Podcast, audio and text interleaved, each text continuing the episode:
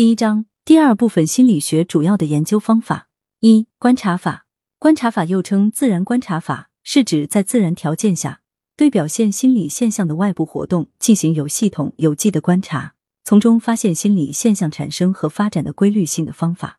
一观察法适用范围：一、对所研究的对象无法加以控制；二、在控制条件下可能影响某种行为的出现；三、由于社会道德的要求。不能对某种现象进行控制。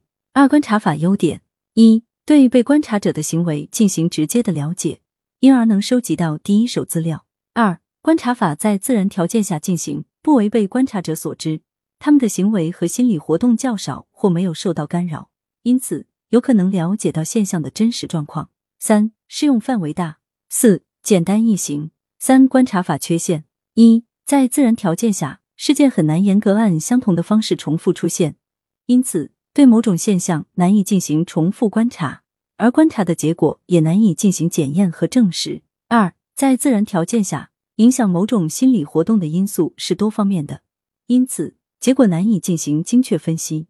三，由于对条件未加以控制，观察时可能出现不需要的研究现象，而要研究的现象却没有出现。四，观察容易各取所需。即观察的结果容易受到观察者本人的兴趣、愿望、知识、经验和观察技能的影响。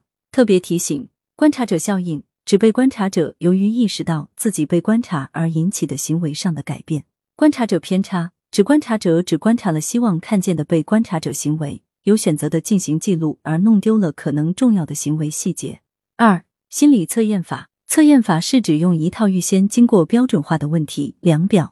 来测量某种心理品质的方法，心理测验要注意两个基本要求：测验的信度和效度。一、心理测验法的优点：一、量表编制严谨，结构合理；二、简便省力，易于实施；三、过程易控制，定量化程度高，便于统计处理；四、有常模进行比较，便于对照。二、心理测验法缺陷：一、不能揭示变量间因果关系；二、一般都是间接测量。通过对行为的测量来推断心理，如果行为样本选择不准，所得结果就很难准确。三、对施测者的要求高，需要具备专业知识和熟练的测量技能。四、测量成绩只表明结果，不反映过程。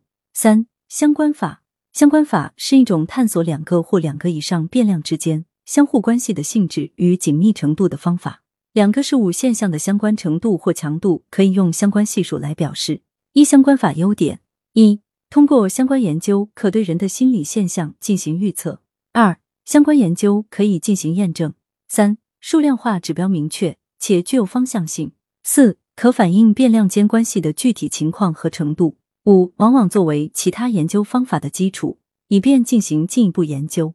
二、相关法缺陷：无法确定因果关系。四、实验法。实验法是指在控制条件下对某种心理现象进行观察的方法，分为实验室实验法和自然实验法两种。实验室实验法是借助专门的实验设备，在对实验条件严加控制的情况下进行的。自然实验法也叫现场实验法，它对实验条件进行适当的控制，在人们正常学习和工作的情境中进行。实验情境更符合现实。一实验法优点：一可以主动掌握实验进程。二、可重复、可检验；三、可以很好的控制额外变量，实验精度高，所得数据准确可靠；四、可以揭示事物间的因果关系。二、实验法缺陷：一、在人为控制条件下进行实验，结果外部效度比较小；二、对于复杂的行为无法测量；三、不适用于探索性研究。五、个案法：个案法只对个体进行深入而详尽的观察与研究。以便发现影响某种行为和心理现象原因的方法。一个案法优点：一、可以为所研究的问题提供详尽、全面的深层资料；二、能详细解释个体某些心理和行为产生、发展、变化的原因，有助于研究者获得某种假设。二个案法缺陷：一、由于个案法只使用少数案例，研究的结果可能仅适合于个别情况，因此。在推广运用这些结果或做出更概括的结论时，必须持谨慎的态度。二、耗费的时间多，不能揭示因果关系。六、调查法。调查法是指就某一问题，用口头或书面的形式向被调查者提问，通过对他回答的分析来了解他的心理活动的方法。一、调查法分类：一、问卷调查，采用事先拟定的问题，由被试案问题的回答来搜集相关资料，以此来分析群体心理倾向的研究方法。二、物谈法，通过面谈方式搜集资料，来分析和推断群体心理特点和心理状态的研究方法。二、调查法优点：一、不受时间、空间条件的限制，运用起来比较容易。二、涉及范围广，收集数据速度快。三、调查法缺陷：一、不够严谨；二、不能揭示因果关系；三、受研究者主观影响较大；四、结果的可靠性依赖于回答者的合作。本节已结束，感谢您的收听。获取音频文稿及配套思维导图，请私信。